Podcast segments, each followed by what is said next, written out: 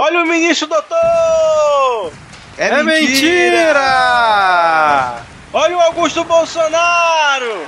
É, é mentira!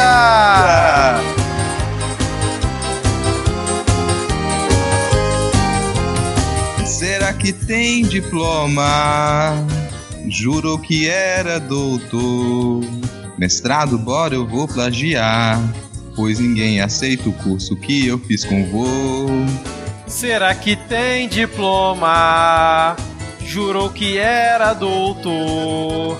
Mestrado, bora, eu vou plagiar.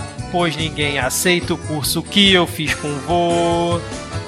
O país erodindo, afundando a canoa. Pediu pro papito um foro na boa. Anjo não, anjo não, meu fim de carreira só com cassação. Anjo não, anjo não, meu fim de carreira só com cassação. Anjo não, anjo não, meu fim de carreira só com cassação.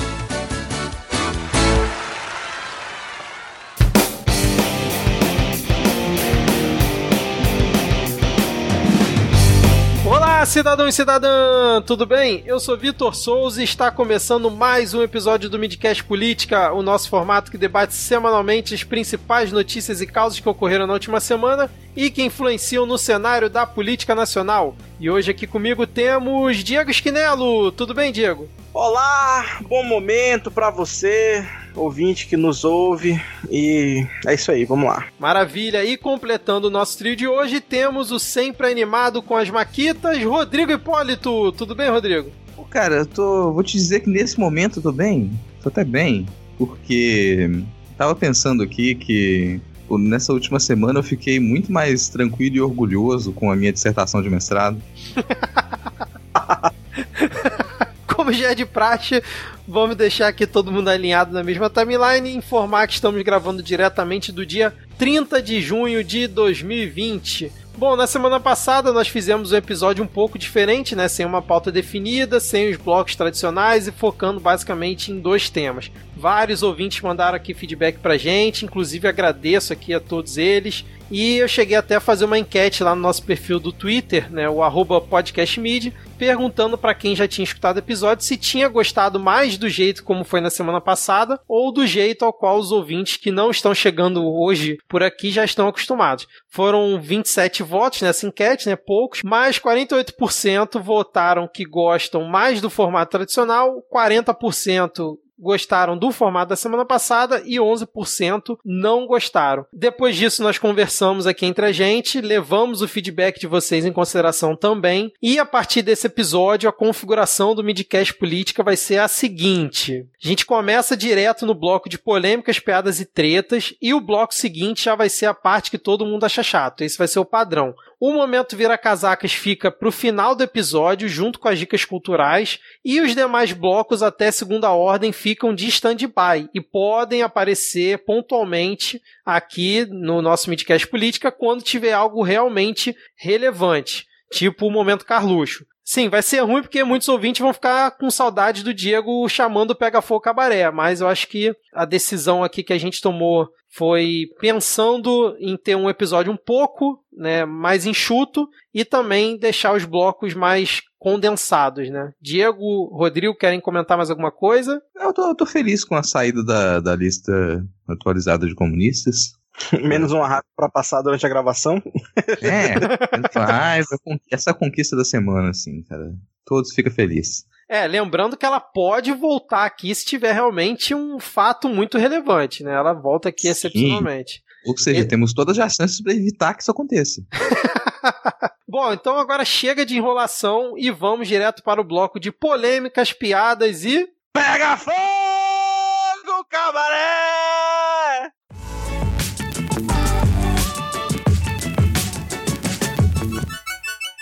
Bom, começamos aqui esse bloco, né, de polêmicas, piadas e pega fogo cabaré, tudo junto, aí um plot twist para os ouvintes, pois a terceira Câmara Criminal do Tribunal de Justiça do Rio de Janeiro aceitou no último dia 25 por dois votos a um o recurso imposto pela defesa do senador Flávio Bolsonaro, que concedeu a ele o direito a foro privilegiado, hein? O inquérito que investiga deixa então as mãos do juiz Flávio Itabaiana, aquele que pediu a prisão preventiva do Queiroz, e passa para a segunda instância, lá para o TJ, que é onde o foro dos deputados estaduais é, são julgados, que é quando o Flávio Bolsonaro, o nosso querido Rachadinha, ocupava quando aconteceu esse caso. E aí, senhores, o que, que, vocês acharam disso? Foi na contramão do que o STF já tinha considerado como foro privilegiado recentemente? Foro privilegiado quando lhe interessa, vale, né? Eu só tinha uma dúvida aqui para colocar antes, que é, assim, o STF realmente definiu que a prerrogativa de foro só serve para coisas relacionadas ao mandato, certo? Sim. No entanto, você só consegue fazer rachadinha se você tiver um mandato. Então, querendo ou não, a rachadinha é relacionada com o mandato, não é? É, mas eu acho que o, o entendimento é que, tipo assim, era um mandato corrente, né? Como ele mudou, pelo que eu entendi é isso, como ele mudou de cargo, agora ele é senador, não mais deputado estadual, então teria que ir para a primeira instância. Pelo menos foi o que eu entendi lendo sobre esse caso, né? Era uma piada, cara. Ah, desculpa. Eu esqueci é quem tá bloco, no bloco, cara. é. Realmente você falou tá certo, era só a piada da rachadinha ser parte do mandato. Enfim. Foi mal. Cara, eu tava tentando lembrar de uma alguma coisa que eu vi passando na, no noticiário esses dias. Não sei se vocês refrescam a minha memória, mas aparentemente algumas dessas, alguma dessas desembargadoras aqui tinha uma certa proximidade com, um advogado, eu acho, do, do Flávio, ou com o próprio sim, Flávio, né? Sim, sim. Para essa determinação. Eu não lembro se foi. Não, era o desembargador. Acho que era o desembargador. É, tinha isso, mas parece que tinham fotos também da advogada do Flávio com o desembargador que desempatou. Foi o Paulo Rangel, né? Isso, exatamente. Mas, cara, no, se no Brasil inteiro você anda e vai parar em Atibaia, imagina no mesmo estado. Você vai parar no, na mesma duas, três pessoas, duas, três famílias tranquilamente. Isso é verdade, cara. Mas o, o, judiciário, né, que é uma grande família também. Aí, Sim. É uma, uma, corporação que ela é mais unida que qualquer outra classe, né? Mais unida que a classe do, dos religiosos. Estava engraçado, estava lendo esses dias, né? Um, tô lendo um, um clássico aí da, da literatura marxista, que é chamado O Tacão de Ferro. Já ouviram falar desse livro? Não. Não. Tacão de Ferro é o livro do Jack London, início do século XX. Tem uma edição pela Boitempo. E ele é, ele é um, um, livro meio. meio não, é triste pra caralho, porque ele é, é basicamente um alerta pros, pros marxistas e, e socialistas moderados de que não tem como, não, não existe acordo. E se você tentar seguir de modo legalista e confiar na, na justiça, você vai só se fuder, porque a justiça ela é dominada pela oligarquia. Depois da formação da oligarquia, ou você coloca abaixo aquele Estado, aquela suposta democracia, ou você vai sempre se ferrar no interior dela. E tem, tem processos muito parecidos, assim, que as pessoas confiam, confiam, confiam na, no, no judiciário, mas esse judiciário ele se mostra sempre viciado e sempre ali com relações muito próximas com, com, a oligarquia, né? Isso lembra muito essas relações familiares, essas relações de proximidade que a gente tem hoje, que quando o Bolsonaro foi eleito, até algumas pessoas opinaram, né, que fazia muito tempo que a gente não tinha esse, essa, essa situação com o poder constituído, assim, de uma família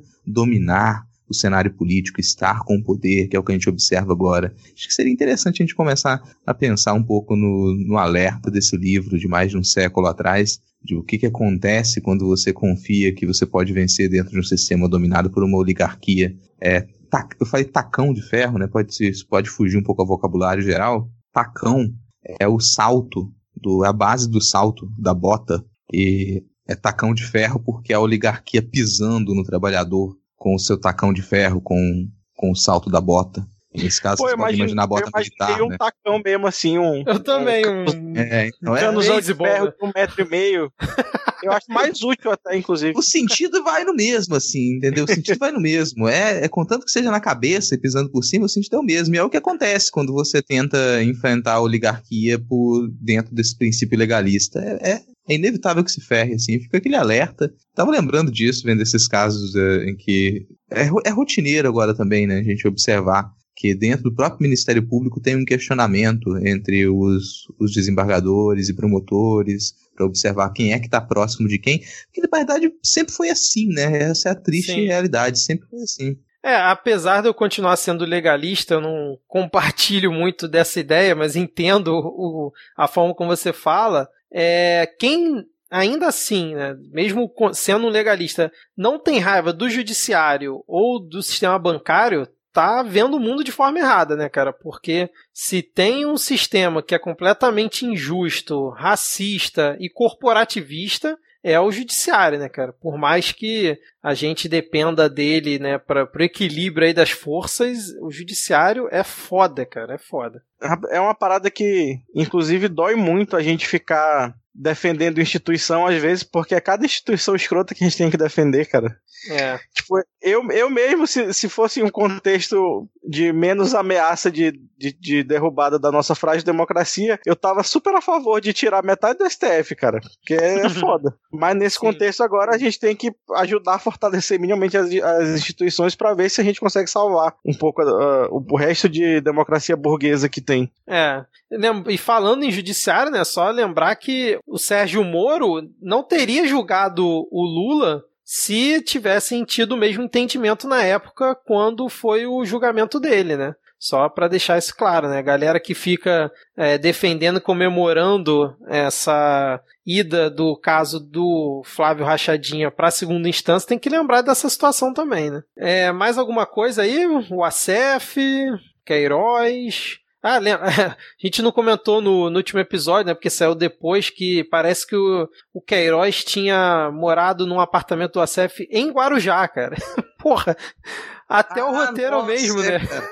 Pô, cara. É assim, o, o ouvinte tá, tá, tá, não vai pegar os bastidores, mas a gente estava comentando aqui antes que aparentemente as paródias do início dos episódios elas começaram a ficar mais leves, ter menos xingamentos.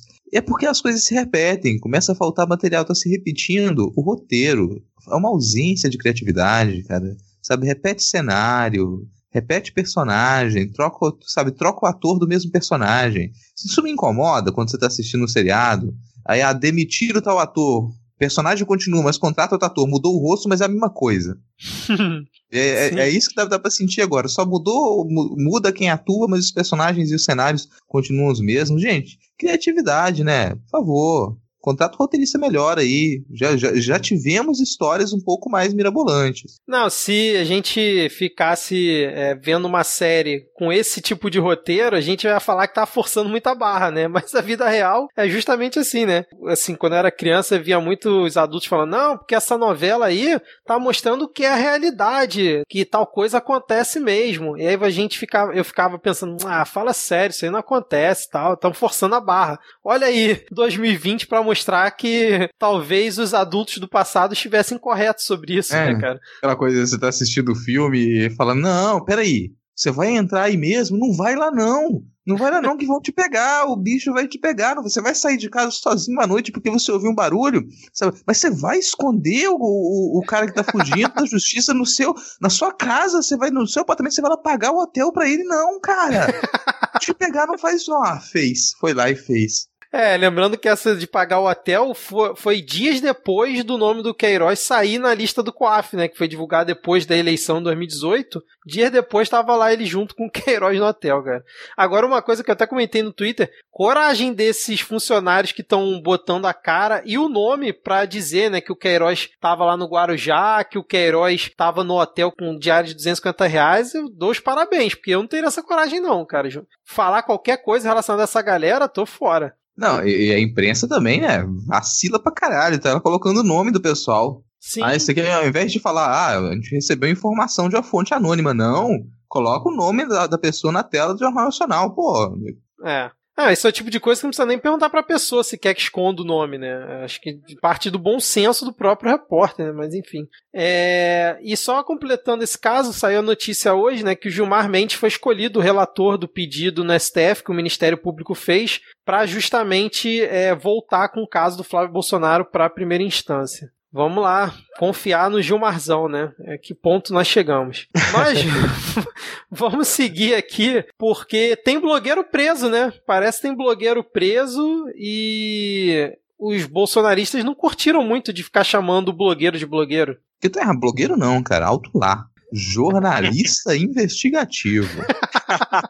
É, o cara que tava na fronteira do Paraguai e, tipo, menos de duas horas depois foi preso a 600 quilômetros da fronteira do Paraguai, né? Cadê o Brasil? Amo e deixo, gente. Cadê o, o pessoal forjado na guerra? Pô, pô ameaçou uma tornozeleirazinha eletrônica, sabe? Pô, o pessoal já tá querendo fugir do, fugir do país. Pô, Oswaldo, você tá aí há anos já nessa indústria, entendeu? Compartilhando aí. Você, você que ajudou a construir a, a, a, as fake news do Brasil não te deixaram fugir pra Pedro Juan Cabalheiro, cara. Enquanto o Weintraub, que chegou ontem no rolê, fugiu pra Miami de boa, cara. é verdade. Essa galera fala oh. tanto de lealdade, mas adora jogar um embaixo do ônibus, mano. Se fosse eu, se fosse eu, virava casaca, entendeu? Ah, e eu? Virava casaca, né? Ó, pensa nisso aí, jornalista. Pensa nisso aí. Não estão te tratando bem? Que tal você virar casaca? Pode, pode ter ser uma solução. Detalhe importante é que passou batido um pouco na imprensa, mas é, é, sempre essa relação familiar, né? Aparentemente, a esposa do jornalista investigativo é uma funcionária do, do Ministério da Damares. Isso, exatamente. Para quem não pegou todas essas referências, né, a Polícia Federal prendeu na última sexta-feira o Oswaldo Eustáquio, que se diz jornalista, né, mas a imprensa está chamando ele de blogueiro, naquela questão do inquérito dos atos antidemocráticos e a PF prendeu ele preventivamente por risco dele se se escapulir, como diria Mussum, se escapulir do país rumo ao Paraguai. Inclusive, acho que hoje prorrogaram por mais cinco dias a prisão dele. Segundo aí é, os bolsonaristas lunáticos do Twitter, o oitavo preso político do governo, cara. É, sim, e ele ainda poderia ser deportado do Paraguai porque as fronteiras do Paraguai com o Brasil estão fechadas, se não me falha a memória. Olha, é verdade, cara. Então ainda, ainda entraria de forma legal no país ainda. Então... o pessoal que tá. pessoal da cultura blogger aí, ó, muita gente reclamava que ah, o pessoal não valoriza blog, né? Olha só, a imprensa agora tá tendo uma, uma, sessão, né? Tá em evidência agora a cultura blogger. Você, blogger, é o seu momento. Aproveita. Ah, é. Vamos ter a volta dos blogs aí, né, cara? Ah, mas já voltou, cara. O blog tá, voltou com força. Os blogs, se você for perceber, até o, o que, que sai mais nota que a gente comenta aqui, sai dentro dos blogs nesses portais de, de notícias. Então você é tem verdade. uma série de blogs dentro do, do UOL, uma série de blogs dentro da Folha, e são esses blogs que, que dão as notas que, que a gente costuma repercutir.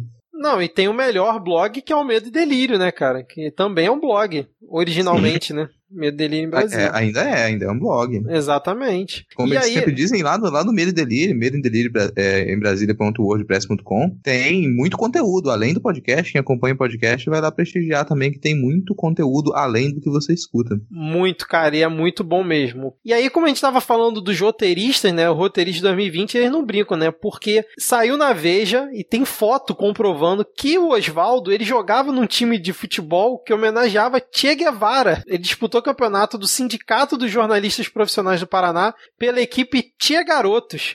Olha isso, cara. Tem a é. foto dele aqui com o de uniforme, com a bandeira de Cuba, né? E a foto do Che Guevara. Ofensivo. Eu só conhecia o Tia Garotos, a banda de, de, de Vaneirão do Rio Grande do Sul. Agora tem o outro Tia Garotos. É, não, nem a banda de Vaneirão eu me lembrava, eu só conhecia porque tinha o, o Tchê Garoto, que era um, um, um, jovem que vendia lanches no centro, que na época eu trabalhava no centro. Ele, Caraca! Ele, ele, ele, ele tirava xerox dos cartõezinhos dele assim, né, com, com o, o, telefone e tal, ele, a mãe dele fazia marmitas, ele saía vendendo nos lugares assim, e como o pessoal passou a comprar, né, ele instituiu a marca dele lá, que era o Tia Garoto. Ah, era, legal. O era muito bom. Mas Tia Garotos não foi onde o Michel Teló surgiu, cara? Acho que foi, hein? Foi? foi? Olha só, então. De repente foi daí que, que o jovem empreendedor aqui da, do centro de Vitória tirou. no site, é porque eu fui pesquisar se o Michel Teló era mesmo, aí a segunda notícia dizia aqui: após 17 anos, Tia Garotos é eleita a melhor banda do Brasil. Por quê? Pergunta esdrúxula, ai, cara. Ai. Isso importa? Importa é ser eleito. Não importa por quem, né, cara? Ah, foi aqui no, no site Movimento Country. Olha aí, ó. Então, pelo site Movimento Country, foi eleita a melhor banda do Brasil. Eu ia, como eu ia comentar antes, é que eu lembro de um, uma, uma treta na, na, na adolescência. Um, um rapazinho que ele caiu na porrada com os outros porque ele apareceu com uma camisa da Cavaleira, com aquela foto do Che Guevara, aí falaram com ele, pô, cara, você tá usando a camisa do Che Guevara, bacana isso aí, né? Tipo, sobre... não, cara, isso aqui que o Che Guevara, como isso aqui, isso aqui é o cara da cavaleira. E bicho, ele caiu na porrada com o pessoal que tava chamando ele de comunista. aquele ali era o símbolo da cavaleira para ele. De repente, o jornalista investigativo, né, ele puxou as suas fontes lá e aí ele descobriu que aquela ali não era uma foto do Che Guevara, que na verdade aquela ali era logo da cavaleira. Ele tava achando que o time tava homenageando a cavaleira. Caralho, foi muito longe agora, cara. É, assim, só para quem não tá ligando o nome da pessoa, né? O Oswaldo Estáquio é o dono daquele site propagador de fake news, jornal Cidade Online, né? E ele, assim, é um dos caras que produziu várias das fake news mais das lorotas mais baixas que a gente viu aí nos últimos anos. Então, assim, a preço zero por essa pessoa. Eu, eu vamos seguir com a pauta, porque eu acho que o próximo tópico. Ah, o, o, o Diego tem mais propriedade para falar sobre ele, porque tivemos um, um clássico do cancioneiro popular sendo, como é que eu vou dizer, interpretado na live do Pandemito essa semana que passou, né? E nós queremos prestar uma homenagem aí aos, aos que se foram vítimas do coronavírus. Então, pedir para o Gilson que toque aí Ave Maria para a gente, Gilson.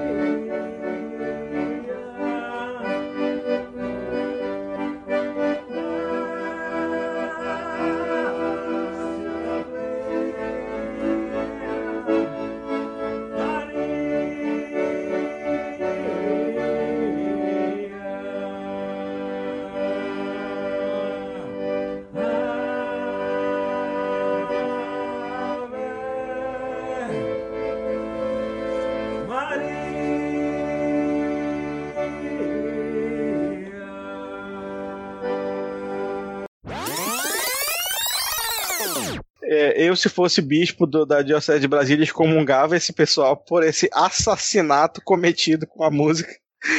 E é o, o, presidente da Embratur provando aí que, além de não saber falar inglês, também não sabe falar, cantar em, em, em português ou em latim, seja lá o que fosse que ele estava tentando fazer. Ai, bicho. Alguém comentou, cara, aquilo ali é, é, nitidamente uma, uma sketch de The Office. nitidamente aquilo ali é uma sketch de The Office, cara. Não precisa ter. Mas o pessoal às vezes pede continuação, filme de The Office. Não precisa, gente. Sabe, é só você ligar, liga no, no, no perfil lá do, do Facebook do Bolsonaro e você já tem ali. Todo dia uma, um episódio diferente de The Office. Ai, cara, e o, o, que eu achei mais louco assistindo esse vídeo, além da, de todo o cenário, né, do cara cantando Ave Maria, e tipo, eu quando comecei a assistir o vídeo, eu achei que realmente o Bolsonaro tinha chamado um cara que realmente soubesse tocar sanfona, um cantor, pra interpretar Ave Maria, pra fazer essa homenagem do modo dele aos mais de 56 mil mortos, né? Porque, se parar pra pensar, né, é algo que vai muito além do que o, o, cara já fez esse tempo todo, né? Ele tá pelo menos tentando de alguma maneira. Mas não, era o, o presidente da Embratura ali fazendo aquela atuação ali. É, me falta Sim. até adjetivos. Não, eu reclamo, vou reclamar não, da imprensa de novo, cara. Não, rapidinho, rapidinho. Ter... Rapidinho, só o um comentário que eu fazer que no momento que começa o vídeo, né, que o aquele Sam Puncher divulga sempre no Twitter, o Samuel, tinha, sei lá, 42 ou 43 mil pessoas assistindo. Quando o cara começa a cantar, termina o vídeo, acho que 48 mil pessoas assistindo, cara. Então, o alcance das lives do Bolsonaro me impressiona sempre, porque você pega outros políticos e não chega nem perto. Mas eu fiquei impressionado com o alcance nesses segundos que o cara tava cantando. Foi tipo 6, 7 mil pessoas entraram de uma hora pra outra na live, cara. Imagina as pessoas porque alguém no WhatsApp. assiste isso. isso. Assiste isso aqui, cara. Olha isso. Isso pode muito ter vindo do Twitter também, que o pessoal joga no Twitter. Eu assiste isso que tá acontecendo agora, a galera vai lá e clica pra assistir. Agora, para a imprensa poderia ter noticiado isso da maneira correta, né? Que é, cara, em live, Bolsonaro e Guedes fazem chacota com os mortos pela pandemia no Brasil. Porque isso foi uma chacota. Falar, ah, fez uma homenagem ao cacete.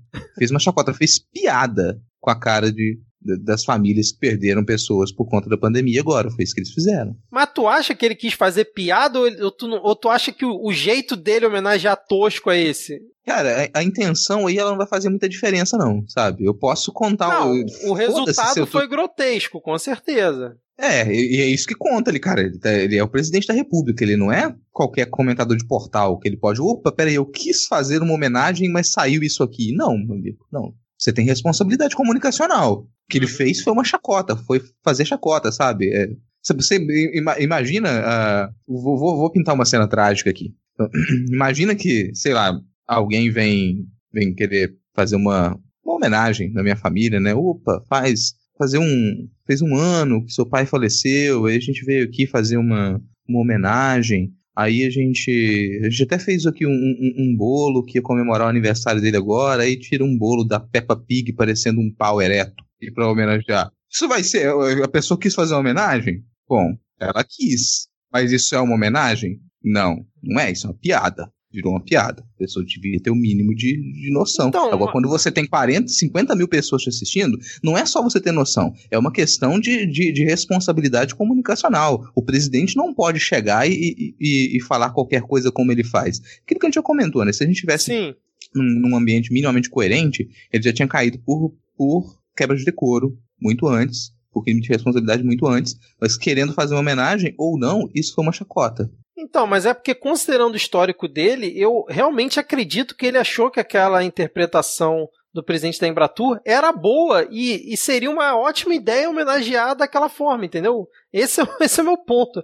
Eu ah, não acho não que acho. ele fez. Hã? Não, não acho. Eu acho que aquilo ali alguém estava fazendo pressão. Ah, tem que fazer homenagem, tem que fazer homenagem. Ah, Pega aí, você pegou uma sanfona? Toca uma sanfona aí, faz. É como se faz qualquer coisa aí, porque eu tô pouco me lixando pra esse manto de pobre que morreu que se foda. Mas já que estão fazendo pressão para mim mesmo, pega qualquer desgraçado aqui, coloca para tocar uma sanfona e a gente vai fazendo homenagem. Eu fico sério lá, o Paulo fica sério aqui e a gente tá fazendo homenagem, tá bom? Tá ok? É isso aí mesmo. E é, pronto, acabou a homenagem já, acabou. Todo mundo morreu mesmo, tem que morrer, gripezinha e vai se fuder. É isso que é essa a, a percepção que eu tenho, sabe? Não, não pensei em fazer uma homenagem. Já que estão fazendo pressão mesmo, coloca uma sanfoninha para tocar aqui, eu fico sério, não é isso que vocês querem? Porque me importar mesmo eu não importo, que se dane. Mas já que estão fazendo pressão, é isso que vai ter. E eu, eu ainda fico me perguntando como tá. O que a base evangélica mais ferrenha dele achou de dele mandar tocar a Ave Maria, né? Que tem gente que não.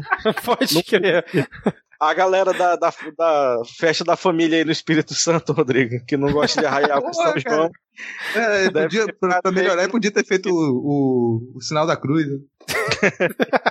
Cara, eu vou dar o, o voto de descrença aí pro Bolsonaro, porque ele é tão tosco que eu acho que ele deve ter achado uma boa ideia isso, cara. Infelizmente. Mas também é, concordo com, com a visão do Rodrigo, porque também seria muito plausível ele ter pensado dessa forma, sem dúvida nenhuma, cara. E aí, tipo assim, o, o cara da Embratur, sei lá, no dia seguinte ou dois dias depois, fez mais uma pérola, né, que foi o vídeo dele tentando promover o turismo no país, falando inglês de uma forma bizarra e que as pessoas até ficaram comparando com o Joel Santana e eu discordo, acho uma insulta o Joel Santana, porque o Joel Santana né, é um cara que nunca se. É, como é que eu vou dizer? Não é nunca o presidente se... da Embratur, basicamente, né? Não, o Joel e, Santana não e, é o presidente da Embratur. Não, e nunca se propôs a, a falar inglês, né? Ele fazia do jeito dele lá para cumprir o cargo que ele tinha lá como técnico lá da África do Sul. Já o cara da Embratur, não, ele tem obrigação de falar minimamente bem, né? Pra, Mas, pra cara, ser legal com ele. ele... E ele tem... fala inglês tão bem quanto ele toca sanfona, cara. é, então, aí a gente chegou a essa conclusão depois, né? Sabe, a, a, a tosqueira disso tudo pra mim ainda é lembrar que essa galera que ficava tirando sarro do Lula e falando, ah, Lula, analfabeto, pipipi, popopô, popopô, pipipi, popopô, ah, o que que dá? É, da própria Dilma também, né, cara? É, falavam bastante. Agora, mais uma vez, eu fiquei com pena da, da tradutora de Libras, né? No, no vídeo aí da Ave Maria, porque ela claramente estava incomodada ali. Tudo bem que ela tá todo dia do lado do Bolsonaro, então não tem mais incômodo que isso, mas é, ela, acho que ela se sentiu mal naquele dia. Mas ah, para mim, a melhor parte do, do, do vídeo aí, o The Left to the Mid to the Right, é hum. quando ele fala que o Brasil é muito similar à Austrália. Totalmente similar, cara. Cheio dos marsupial aqui, desertão no meio do país. Super. Canguru pulando por aí, né, cara? Inclusive, agora aqui na minha cama não tem uma gata, tem um ornitorrinco. da puta. Mas, cara, pessoal, o céu lá é azul, aqui também. É, tem É, mas muita- você não lembra do leite de ornitorrinco, não? A Amazônia tá cheia de ornitorrinco. Ah, Ai, meu Deus do céu, cara. Caraca. Como diz o pessoal do delírio, que bad trip escrota que a gente se meteu, cara. Puta que pariu. Falando em bad trip escrota, e agora vamos para o ex-futuro ministro da Educação, Decotelli Obreve, como bem cunhou a Folha de São Paulo. Por onde que a gente começa, cara? Porque foi uma situação assim que eu confesso que eu nunca tinha visto acontecer em nenhum outro governo. Vocês se lembram de uma situação dessa, um ministro ser nomeado, sai no diário oficial e cinco dias depois ele já é exonerado e pede demissão? Ah, deve ele bateu. Não, por onde começar, cara? Assim, a gente poderia começar com, com os boletins dele do ensino fundamental, então, de repente, né? se alguém puder resgatar os boletins do Decotelli do ensino fundamental, pra gente saber em que matérias ele ficou de recuperação e dependência também. Sim, é meio chato isso, né? Sim, pegaram um pouco. Talvez tenham pegado um pouco mais pesado com ele do que com outros ministros, porque a gente já teve muitos casos desse tipo. Mas vamos considerar também que as pessoas já perderam a paciência. E aí, quando anunciam, vamos pensar no, no anúncio do nome do Decotelli, né? Anunciaram. Teve uma galera que falou: opa, peraí, agora parece que colocaram alguém lá que tem pelo menos formação, tem o mínimo de competência, puxaram menos entrevistas do cara de antes e ele, parece que ele sabe falar bem, talvez pelo menos ele, ele saiba o que, que ele vai fazer, né? Não colocaram um lunático lá. Gente, vocês não, vocês não pegaram o conselho lá do, do Inferno de Dante, não? Deixar a esperança Bosque Entrais, cara. Vocês ainda têm esperança de que vai ter alguma coisa ali? Não interessa quem for anunciado. Ninguém com o mínimo de, de, de, de coerência, com o mínimo de conhecimento, vai aceitar participar de verdade desse governo agora.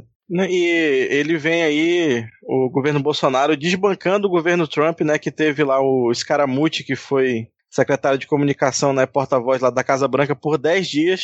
Né, foi, deu o maior bafafá lá. Ele, inclusive, parece que escreveu ou vai escrever um livro sobre os 10 dias que ele passou na casa. Porque todo mundo que sai do governo Trump escreve um livro. e aí agora vem o Decotelli para ganhar o recorde com, sei lá, foi o quê? 5, 6 dias? Deixa eu ver que Cinco deck saiu dias, cinco dele. dias, cinco dias. O TikTok tinha ficado no Ministério da Saúde por 29 dias e agora o Decotelli consegue ficar cinco dias, né? E, e aí vamos fazer uma linha do tempo aqui, porque acho que merece, já que é uma linha breve, que no dia 25, que foi dia 25, deixa eu ver aqui, foi quinta-feira passada, o Bolsonaro anunciou no Twitter, era um nome que não estava sendo ventilado, ele que já tinha, o Decotelli já tinha sido presidente do FNDE, antes de ser entregue agora para o Centrão. Aí o Bolsonaro anunciou né, que ele era bacharel em Ciências Econômicas pela UERJ, mestre pela FGV, doutor pela Universidade de Rosário, na Argentina, e pós-doutor pela Universidade de na Alemanha. E aí aconteceu justamente que o Rodrigo falou: nossa, pô, o cara com um currículo desse, né, participando do governo Bolsonaro, finalmente agora vai ter uma coisa minimamente aceitável. O cara pelo menos tem currículo. E aí já, tipo, no dia seguinte, veio o reitor da Universidade de Rosário informando que ele não tinha titulação de doutor por lá. Então, é, que era uma mentira. Aí começou aquela pressão, o cara foi lá e atualizou o currículo Lattes dele. O Rodrigo até comentou o que no nosso grupo, hein, Rodrigo? Sobre essa questão de atualização de, currículo Lattes, que podia até pegar mal para ele é, questão de processo, né? É, Eu eu não sei exatamente como funciona para ter esse tipo de denúncia, mas você, quando você preenche o currículo Lattes, você é, assume algumas regras, você é responsável pelas informações que você, que você publica no currículo. Então, ele fraudou o currículo Lattes durante 10 anos. Durante 10 anos ele manteve titulações, ele manteve informações falsas no currículo Lattes dele, que é uma plataforma de informação oficial, sabe? Cada pessoa só pode ter um currículo Lattes registrado no seu CPF. Ele puxa informação, ele, cruza informação entre, o- entre os usuários e é uma, uma fonte de pesquisa para a gente ter o mínimo de segurança. O sujeito fraudou o currículo Lattes durante 10 anos. E não sei se tem como fazer esse tipo de denúncia, como que, que, que seria feito isso, mas não vale mais a pena também, né? Mas só para deixar isso registrado. Você passar informações falsas para o currículo Lattes Você corrompe as próprias regras da plataforma que você aceitou quando você entrou. E aí foi seguindo uma desconstrução, né? Da, da, da, da do resto do, do currículo e da carreira dele. Eu queria fazer só uma menção aqui para arroba Livia aqui, que cunhou o termo que eu adorei, que é o doutor honoris quasi. Isso foi muito bom.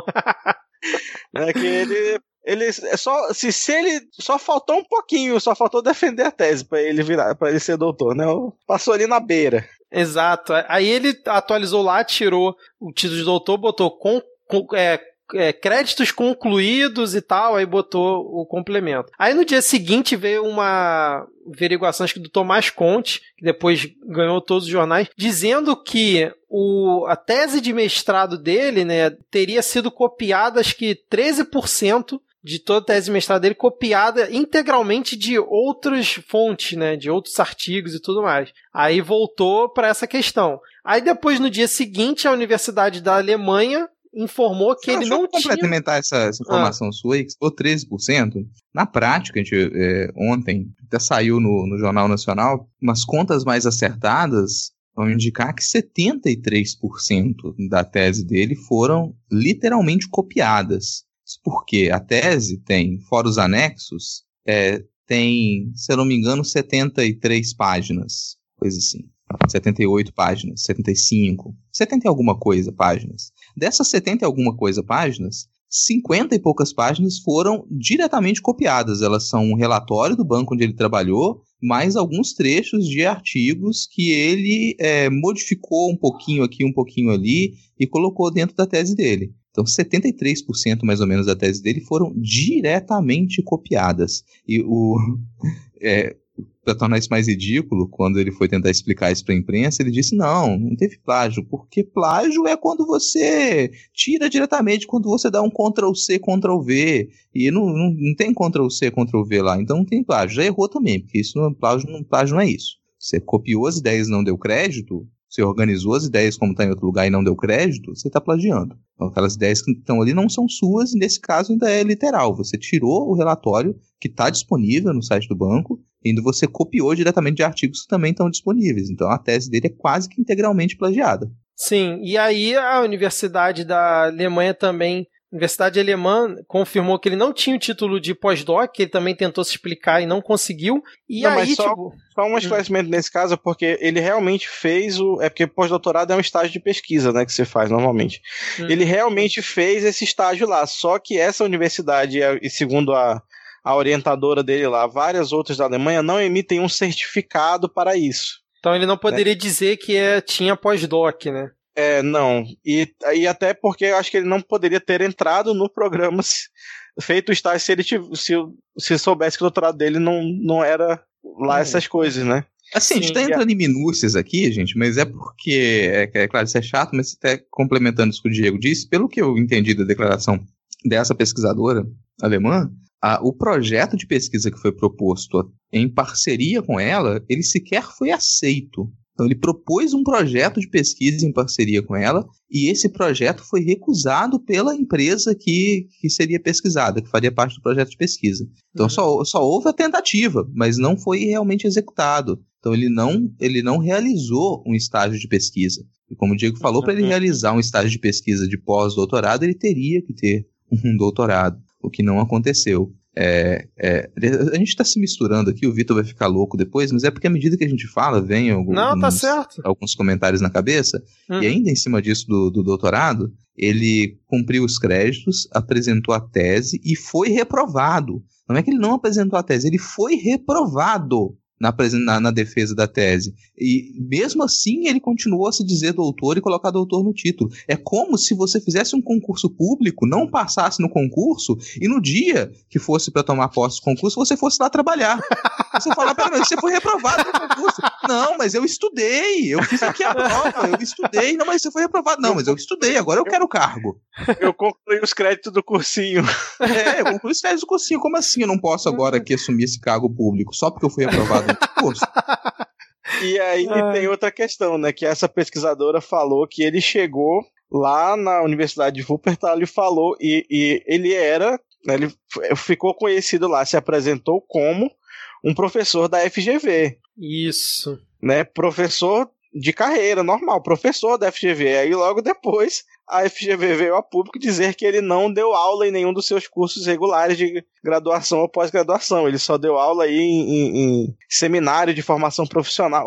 Um coach, basicamente. Sim, sim. É, e, e, essa acho que foi a bala de prata, né? Porque essa informação saiu ontem à noite, do dia que a gente tá gravando, e aí hoje já, tipo assim, não tinha mais condições dele ficar, né? Depois, cada dia ele atualizando o currículo dele, tirando menos coisa, e uma mentira nova ia surgindo, né? Engraçado que, tipo assim, essa questão da FGV, assim que ele foi nomeado, eu fui assistir no YouTube umas duas entrevistas dele para ver de quem se tratava. Aí eu tive a impressão que ele não era lunático igual o Weintraub, mas pelo visto um tremendo mentiroso. E aí assisti um, um pedacinho de uma live que ele fez justamente pela FGV, tipo, debatendo como é que é a questão do coronavírus e tal. Ele já quando era presidente da FNDE. Então, tipo assim, ele realmente tinha trânsito com a galera lá da FGV. Eu até fiquei surpreso com a, a, declaração da FGV dizendo que ele não era professor. E hoje, no dia que ele pediu demissão, mandou a carta de demissão pro Bolsonaro, o Bolsonaro aceitou, ele diz que a FGV fez fake news falando que ele não era professor lá, cara. Então, olha, olha o nível de loucura. E eu vou te dizer que eu acho possível, viu? Possível o quê? Que a FGV tenha, tenha feito fake news? Tenha, tenha tentado se livrar, porque não sei. É. é. eu concordo com o Diego. Eu acho que assim, o, os outros casos, eles foram declarações imediatas. Não é uma coisa difícil de você verificar. Sim. É, não é uma coisa difícil de você verificar. Não é uma pessoa como, como se fosse uma pessoa que não estivesse em evidência, sabe? O cara dava cursos na FGV. O cara, se o cara dava curso na FGV, o mínimo que você espera é que a instituição verificasse o currículo Lattes dele. E se a instituição verificava o currículo Lattes, sabia que lá constava é, essas informações Sim. fraudulentas. E não se pronunciou em nenhum momento e continuou dando trânsito para o indivíduo. Uhum. Então, eu concordo com o Diego. Acho pouquíssimo provável que a FGV é, não, não soubesse disso e não deixasse que ele atuasse como professor, tendo consciência dessa fraude. É, e falando em currículo, o general Heleno tinha que ser demitido junto, né? Porque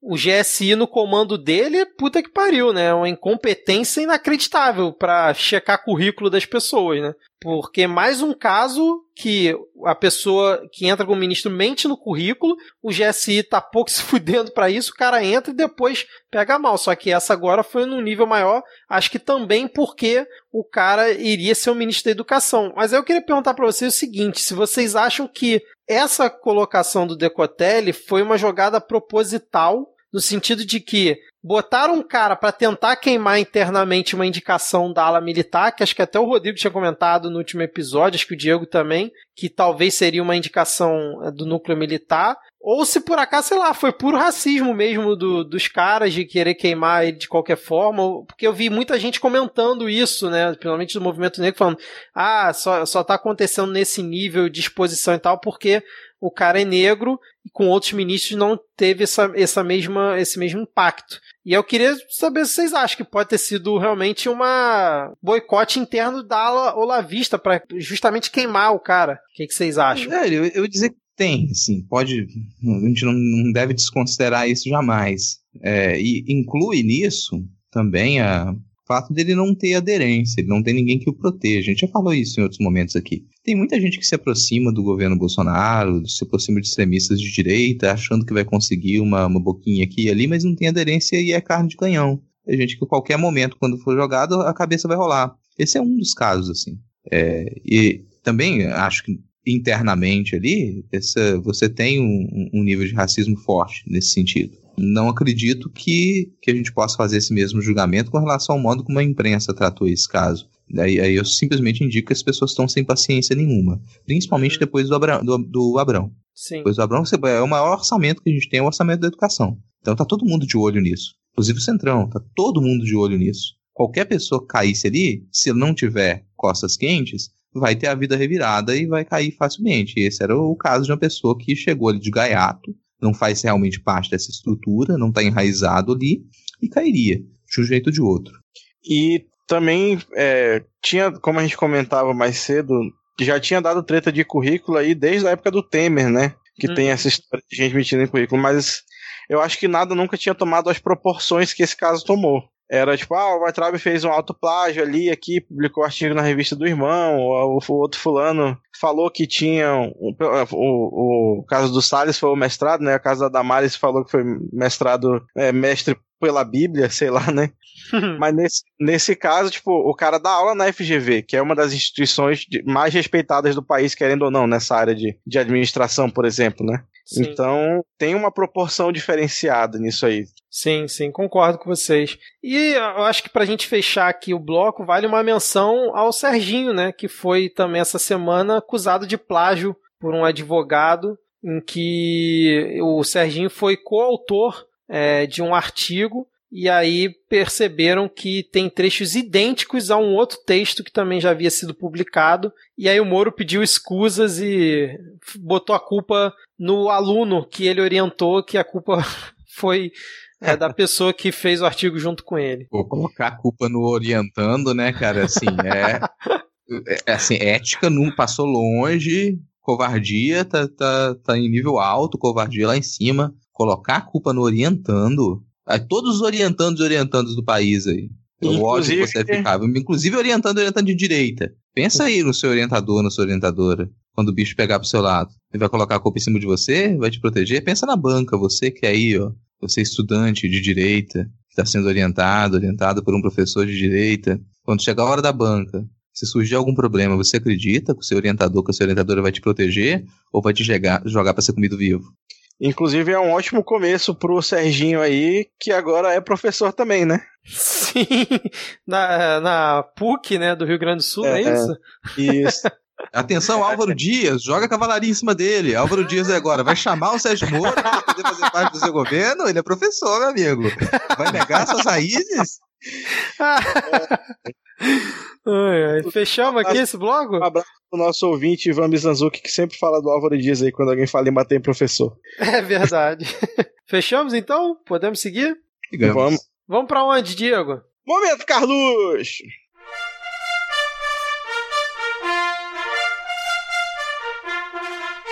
Inspirados aí em todos esses diplomas, né, em todo esse ambiente acadêmico que está posto aqui neste podcast, vamos aqui para um momento Carluxo especial. Ele que ouviu falar, né, viu que semana passada não teve, ficou com medo de ser retirado aqui e fez um momento especialmente para nós, onde ele diz: Sérgio, aparelhos de escuta, brinquedo Gepeto, Palof, não, rede, alicate, boneco Chuck, tucanos, biografia, socialismo, liberdade, Mary Poppins. um tweet que já nasceu clássico, né, cara? Porque é esse? isso é, é, o mais puro do Carlos Cheis, né? Cara, antes de eu seguir com a explicação, aqui, um amigo meu comentou uma piada aqui no, no, pro Carluxo que é tá tentando ativar o soldado invernal. pra quem não, não, não lembra, né? Aí nesse filme tem uma sequência de palavras que o, o soldado invernal foi condicionado para obedecer lá na, no seu treinamento. E aí foi sensacional. caso, caso soldado infernal. É. Infernal. É, mas, mas, ô Diego, antes de você começar a tradução, eu queria agradecer aos milhares de ouvintes que comentaram lá no tweet do Carluxo, marcando o perfil do Midcast, falando: Olha aqui, momento Carluxo, essa aqui eu quero ver traduzir e tudo mais. Obrigado aí por lembrar da gente e por deixar a gente cada vez mais em evidência pro Carluxo descobrir a gente aqui, né? Então, muito obrigado. Assim, eu tô achando que o Carluxo fez esse tweet pra gente de propósito, porque a gente tirou o momento do Carluxo, cara, isso é tão sabe, é, é, é, um exemplo tão nítido do Carlos Chase que parece que ele fez pra gente. E aí nós começamos aqui nossa jornada semântica por, por um, uma sacada de referência que eu não tinha feito ainda, que a tá estranha, arroba está, trouxe aí uma possível, uma possível referência ao cabedal teórico do, do Carlos, que é a saudosa banda Cansei de Ser Sexy você aí, jovem de, dos anos 2000 da MTV, ela falou que tem uma música da, da, dessa banda que fala vinil, baguete, pelica, me esquece, chique, agreste, agreste, super afim, super afim de mim. Então talvez né, esse estilo neo, neogótico aí do Carlos Chase tenha vindo um pouco dessa influência. neogótico. E por último, vamos aqui para o nosso especialista residente, Denis Almeida, que trouxe aqui primorosamente a tradução. Vamos a ela. Sérgio, Sérgio Moro com minúscula, pois Carluxo menospreza o ex-juiz. Aparelhos de escuta, igual Lava Jato. Lembre que Carluxo falou que os desmandos da Polícia Federal que perseguem o Maninho começaram com a Lava Jato. Brinquedo Gepeto é Luciano Huck, né? O Pinóquio, porque o nariz cresce. Palof não. Acho que este não sobrou por causa do preenchimento automático, não entendi muito bem. Não, acho que o, o, o, não, ele falou Palocci, é, Palocci ah, o não sim. é que ele acha que foi por causa do preenchimento automático ah, do okay. celular. Era falar só do Palocci, justo, justo. Caralho, o Denis já tá, ele tá entrando na mente do autocorretor Sensacional. A rede é o partido da Marina Silva, o símbolo dos isentões para o Carluxo, o alicate é o Álvaro Dias, né, que a gente comentou já. É, o símbolo aí do, do, do, do, da corrupção. O boneco Chuck, o Denis e o, Vitor disse que discutiram e chegaram à conclusão de que é o Sérgio Moro novamente. Pô, me conta essa história aí, Vitor. Ó, eu tô até resgatando aqui o dia que eu troquei ideia com o Denis, a gente chegou à conclusão pelo seguinte: o Weintraub, uma vez, ele fez um tweet botando assim: novo boneco Chuck, cara de bonzinho, porém é sempre vítima de coincidência. Divirta-se adivinhando quantas vezes esse brinquedinho está envolvido com gente errada, quanta coincidência. E aí ele, tipo, tweetou, acho que um dia, um dia depois que o Moro saiu. Então era uma referência, acho que a gente matou essa questão num tweet do Weintraub, cara. E aí Entendi. o Denis até comentou, faz sentido porque eles achavam que o Moro não lhes faria mal, mas aí traiu eles, na visão deles, e acabou se tornando um inimigo e funciona bem com a narrativa do boneco Chuck. É, então, é isso aí. Que momento. É, e assim, Seguindo aqui, das contas, quando você pega junto, na, continua não tendo uma mensagem ali, né? não tendo intenção. A gente tem diversas termos ali juntos, cada um significa uma coisa e fica aquela pergunta: e daí?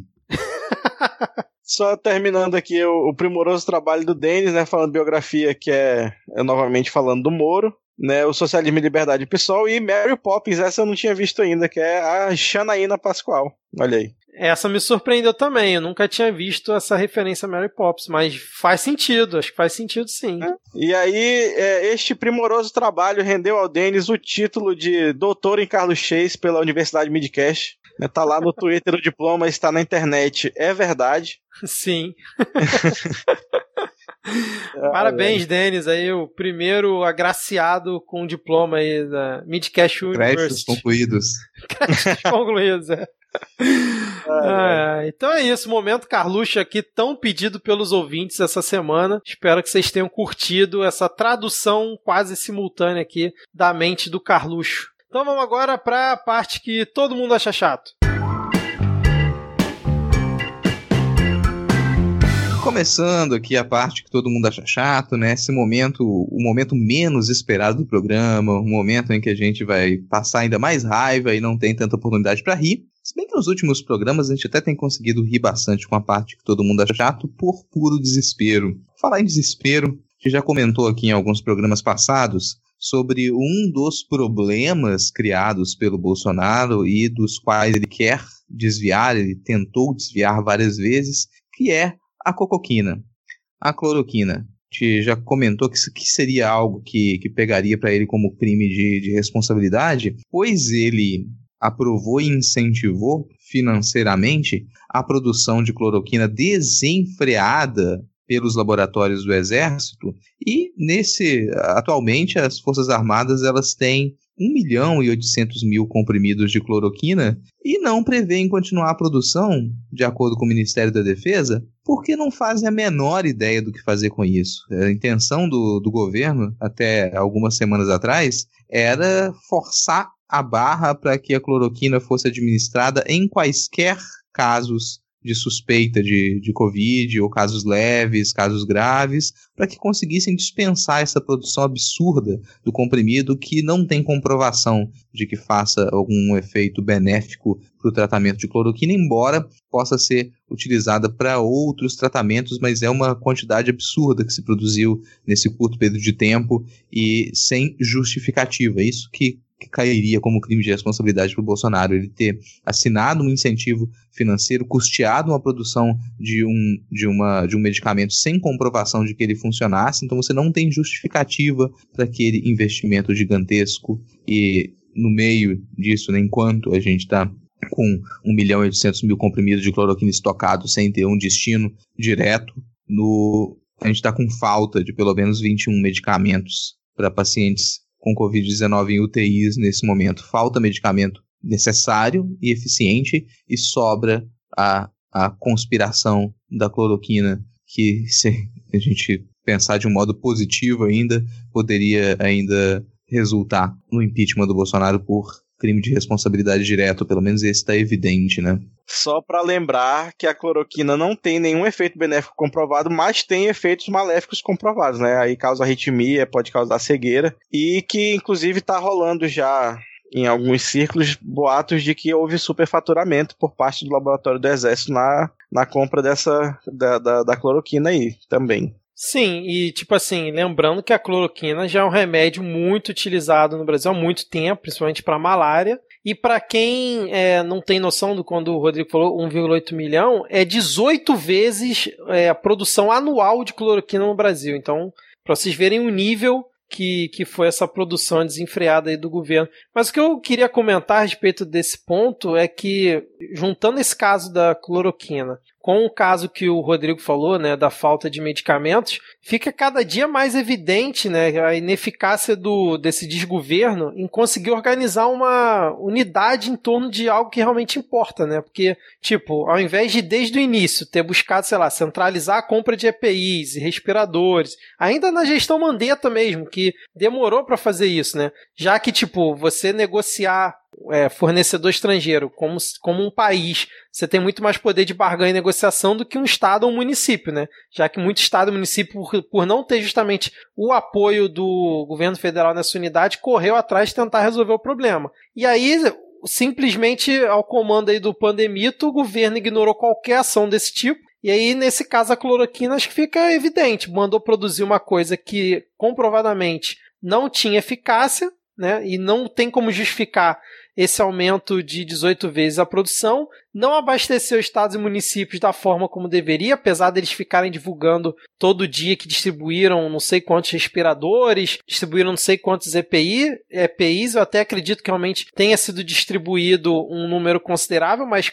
claramente muito atrasado do que poderia ter feito e não centralizou, né? Fica agora essa desculpinha de que o problema é dos governadores, de que o problema é dos municípios, que eles têm que tomar conta, que o governo federal, como se não tivesse é, responsabilidade nenhuma com a pandemia e que os governadores são ladrões e o governo federal fez tudo que podia, o que não é uma, uma verdade, né? Quer complementar, Diego? Não. Então, você, tem, mas você tá trazendo notícias negativas, né? Notícias que deixam a gente para baixo, pensar pelo menos uma notícia positiva, porque se a gente está com cloroquina sobrando e remédio faltando, a gente tem pelo menos o anúncio de que o, o laboratório AstraZeneca ele fez um acordo com a Universidade de Oxford para produzir aqui no Brasil, para testar, né, tentar produzir aqui no Brasil uma das mais promissoras vacinas para a Covid-19. Então existe essa possibilidade num futuro isso não é para amanhã. Não vai ter vacina para você conseguir amanhã no posto de saúde. Mas a gente já tem aí testes que eles vão acontecer aqui no Brasil e que podem resultar na produção de uma vacina eficiente. É, o que eu tava vendo é que, por exemplo, Biomanguinhos, lá na Fiocruz, vai produzir já antecipadamente, acho que quase 30 milhões de doses, mesmo ainda sem o teste clínico comprovando a eficácia, já vai se antecipar e a expectativa, eu estava vendo uma pesquisadora da Fiocruz dizendo que para o final do ano, entre dezembro e janeiro, eles acreditam que já tenham resultados satisfatórios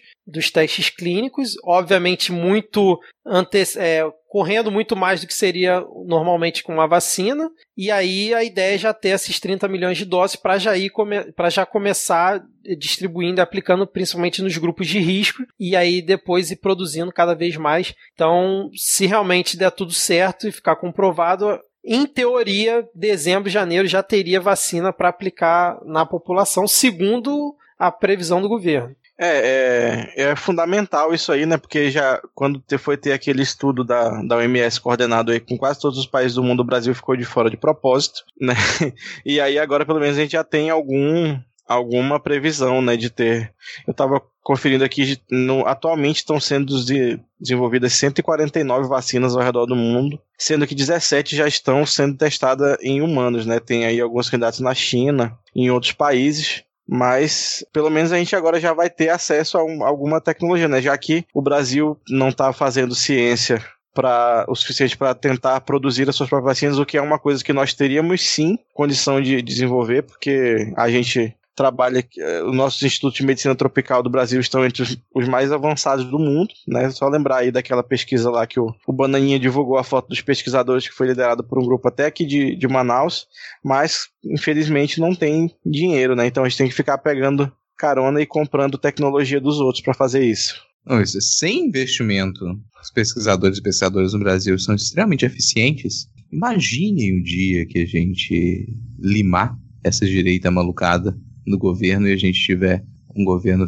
finalmente progressista, os resultados que a gente pode ter. Governo realmente progressista que a gente nunca teve. Embora a gente tenha tido muitos avanços com investimento na educação, mas em, com vieses bem complicados durante os primeiros dois mandatos do Lula. É, então tem, tem, algum, tem diversos problemas ali, mas se a gente tivesse realmente um, um incentivo, um direcionamento para pesquisa com a qualidade que a gente tem do desenvolvimento aqui no Brasil, tipo, a gente tem profissionais muito competentes, a gente teria resultados muito melhores. Já falei o nome dele, né? Não, rapidinho, Rodrigo, o que eu achei é, engraçado nessa história é que dias antes desse anúncio saiu uma reportagem na Piauí dizendo que a secretária do Ministério da Saúde, a gente estava falando aqui, eu lembrei, ela tinha dito que na Fiocruz tem pênis na porta né, dos pesquisadores e imagens de Che Guevara e Lula espalhadas é, lá pela Fiocruz. E aí, tipo, dias depois sai a notícia de que justamente na Fiocruz, obviamente, né, que vai se produzir essa vacina aí em parceria. Então, assim, nada como um dia após o outro, né, cara, para mostrar verdadeiro valor da ciência brasileira que essa galera lunática não tem a menor noção. Né? É, e assim, eu fico muito, muito feliz de fazer parte da academia nessas horas, porque, cara, a gente consegue é, fazer surubo o tempo inteiro, sabe? Usar drogas pesadíssimas, assim, o tempo todo alucinógeno lá, tóxico na veia, sacou? Tóxico ali pesado o tempo todo, fazendo a maior algazarra, é balbúrdia dia e noite, aquela zoação total. E a gente ainda arranja tempo para pesquisar e produzir conhecimento. De qualidade. De qualidade. Isso é muito, isso é muito doido. Isso é que é competência, sabe? Eu quero pesquisa de qualidade com suruba. Eu não quero pesquisa de qualidade sem suruba. Tem que ter suruba, tem que ter bacanal, sabe? Tem que ter putaria. Então a gente consegue fazer isso droga, putaria e pesquisa de qualidade. Sim. Agora há pouco eu comentei o nome dele, né? Depois o Vitor também comentou. Então tá aqui o Lula na nossa boca. Já que o Lula tá aqui na minha boca e na boca do Vitor, para puxar o próximo tópico, vou comentar um, uma, uma relação que o Medo e Delírio em Brasília fez no episódio que saiu hoje, no dia da nossa gravação, dessa virada de comportamento que o Bolsonaro teve nessas últimas semanas em decorrência da pressão a partir da, da prisão do Queiroz e uma virada que o Lula teve no primeiro mandato. Que o Lula no primeiro mandato, ele, os jornais já diziam, depois dos primeiros escândalos, que ele ia cair. E na sequência ele buscou uma aproximação com o Centrão, distribuiu alguns cargos, entregou alguns orçamentos pesados e não só se manteve, como conseguiu se reeleger com esse acordo com o Centrão, principalmente com o PMDB. Então, essa, existe uma similaridade aí desse comportamento que foi naquela época, no primeiro mandato do Lula, esse comportamento agora, de se ver ameaçado, conseguir fazer esse acordo com o Centrão, se manter e ainda conseguir uma reeleição. Pode ser diferente, porque talvez não seja uma reeleição, mas de repente aí um futuro governo Mourão. Não acredito que essa aproximação ela seja uma vontade do Bolsonaro, mas uma, uma pressão do que está em torno dele para conseguir manter um bloco no governo, mas ela tem acontecido. Então está surgindo o pessoal falando em Bolsonaro paz e amor, basicamente porque ele ficou aí uma semana sem dar declarações muito absurdas, sem estar frequentemente no chiqueirinho, fez leves ataques aos governadores, mas sem nomear ninguém, então foi muito mais leve do que nas semanas anteriores. Agora, quem uma das, das pessoas que falou que teria diálogo, né, é o nosso ex-futuro ministro da Educação. Chegou na sua primeira declaração falando, ah, vou apaziguar aqui, vai ter diálogo e tudo mais, e caiu depois. Não que isso não seja um discurso frequente, né, porque foi o primeiro discurso do, do Abrão também, quando ele assumiu o Ministério da Educação, só que por uma, com uma verve muito mais autoritária e ditatorial, que era, ah, agora eu vou pacificar o MEC, quem concordar fica aqui, quem não concordar vai se fuder. E, enfim, saiu também, né? Esse veio embolando ali, como diz a Alana aqui, esse, o Decotelli é o gerador de lero-lero humano, assim, cara. Abre a boca e era só lero-lero e trocando palavras e juntando palavras sem sentido. E caiu no fim das contas, mas fica aí aquela, aquela indicação de que ele tinha clamado por diálogo. É assim, o Pandemita ele já tá vários dias sem atacar diretamente a imprensa, né? Eu acompanho o Twitter dele e ele tá muito, mas muito mais manso, sei lá, nas últimas duas semanas. E eu acho que a coisa calha também obviamente por conta da prisão do Queiroz. Depois que o Queiroz foi preso, ele virou quase uma, uma pessoa sensata no Twitter, no, no, sim, no nível que o Bolsonaro era. Mas acho que começou a mudar também um pouco depois da recriação lá do Ministério das Comunicações, né? Que é quando o, o Centrão, né? A galera do Centrão entrou justamente no que mais gerava ruído do Bolsonaro, que era a, a comunicação dele, que provavelmente devia ser comandada lá pelo Carluxo. E a, até na, acho que foi semana passada, o Bolsonaro ele teve no STF para assinar um acordo de integração de base de dados né, entre o executivo e o judiciário. Agora não, não vou lembrar qual era a especificidade. E lá ele estava justamente pregando a união entre os poderes, né, falando que tem que estar tá todo mundo em harmonia, sendo que não tem muito tempo ele estava lá no chiqueirinho falando acabou porra, né, depois que a PF foi visitar a galera lá lambibotas dele e dizendo que o Rodrigo Maia também estava querendo ferrar ele. Então assim, realmente houve uma mudança, pelo menos no discurso público do Bolsonaro, até as lives dele não tem criado tanta polêmica como ultimamente, tirando a parte aí da Ave Maria que a gente falou, mas as falas dele em si estão muito mais controladas. Aí realmente fica a dúvida né, se ele está controlado para se alinhar com o Centrão e com outras forças para poder escapar de cair, principalmente por conta de todos os absurdos que a gente já teve, ou se é realmente alguma coisa que ele, sei lá, foi enquadrado pela ala militar finalmente, alguma coisa é, nesse sentido, né? Tanto que até, tipo, o FHC, galera do PSDB, que até duas semanas atrás estava falando impeachment e frente ampla pela democracia, agora já tá falando, não, deixa o Bolsonaro lá, ele agora tá ficando mais é, aceitável. Então já está mudando o discurso desse establishment todo, né?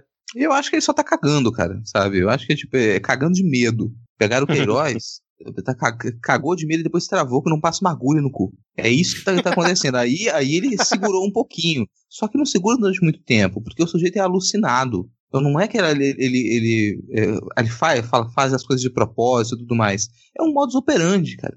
O modus operandi, você colocou um microfone na, na, mão dele, o que está travando ele nesse momento é o medo. Eu não acredito que a ala militar ou que é, o, o Centrão vai conseguir controlar as falas dele, porque é só isso que ele consegue fazer. Uhum. Agora o medo trava. O medo trava. E é isso que ele está nesse, nesse momento de travar o medo, que o medo trava, tem acontecido alguns movimentos que, que fazem com que pareça que haja um diálogo, um novo caminho.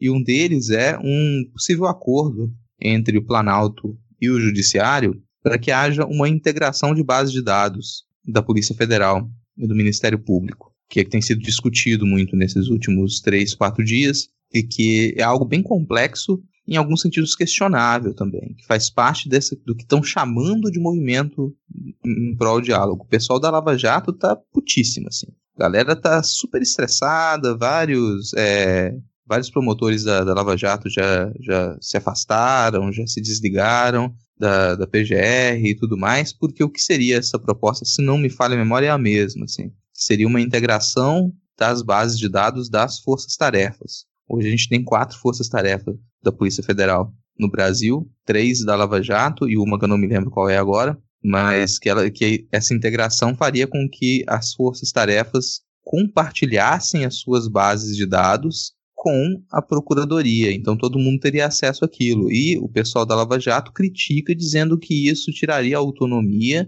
e facilitaria que informações vazassem, o que não é mentira. Isso pelo menos é verdade. A Lava Jato é uma merda, eu acho é uma merda, já critiquei horrores aqui, acho que é um desserviço enorme esse sistema de força-tarefa da Lava Jato. Ela se tornou uma instituição permanente, sabe, uma instituição paralela de investigação que não quer obedecer a ninguém e fazer as coisas do seu modo, dentro do seu mundinho, e é assim que eles agem, e estão tentando quebrar esse, essa instituição paralela que se tornou a Lava Jato, integrando essas bases de dados. Tem essa, essa proposta agora e aparentemente vai ter um acordo entre o Planalto e o Judiciário para que isso aconteça.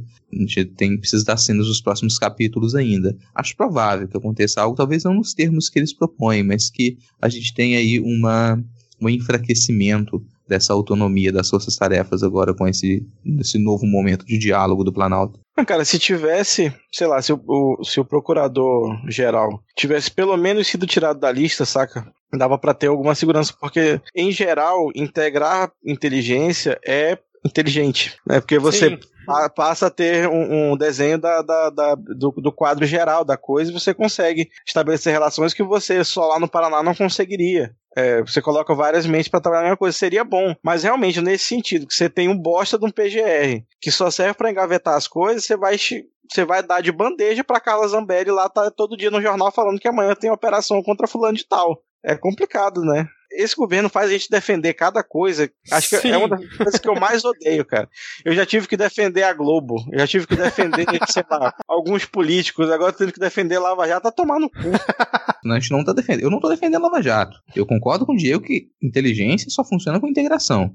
A Lava Jato, para mim, é um negócio que tem que ser desfeito. Ela virou um poder judiciário paralelo. Ela faz a, ela trabalha por interesse próprio. Ela já é uma estrutura toda viciada. Ela nasceu viciada, nasceu com certas intenções políticas e é nesse sentido que ela vai sempre trabalhar. Então, as, as, quatro, as três forças-tarefas da Lava Jato, para mim, elas precisam ser desfeitas. A gente precisa de integração, inclusive para evitar que esse tipo de coisa aconteça. Que você tenha instituições judiciárias paralelas com interesse político específico, que elas vão agir naquele sentido. E a gente já tem os exemplos concretos do que a Lava Jato fez nesse, nesse tempo todo, que muita gente defendeu durante muito tempo, até se tornar cada vez mais evidente do que, que se trata essa força-tarefa. É, e, e, aí eu pensando agora aqui, será que o Weintraub foi o boi de piranha para esse acordo aí do governo com a STF, cara? Tipo, demito ele, entrego aí o que vocês querem, quer ele sair de cena e a gente se acerta aqui? Acho que é um, é, um, é um, um buquê de flores no primeiro encontro, assim, sabe?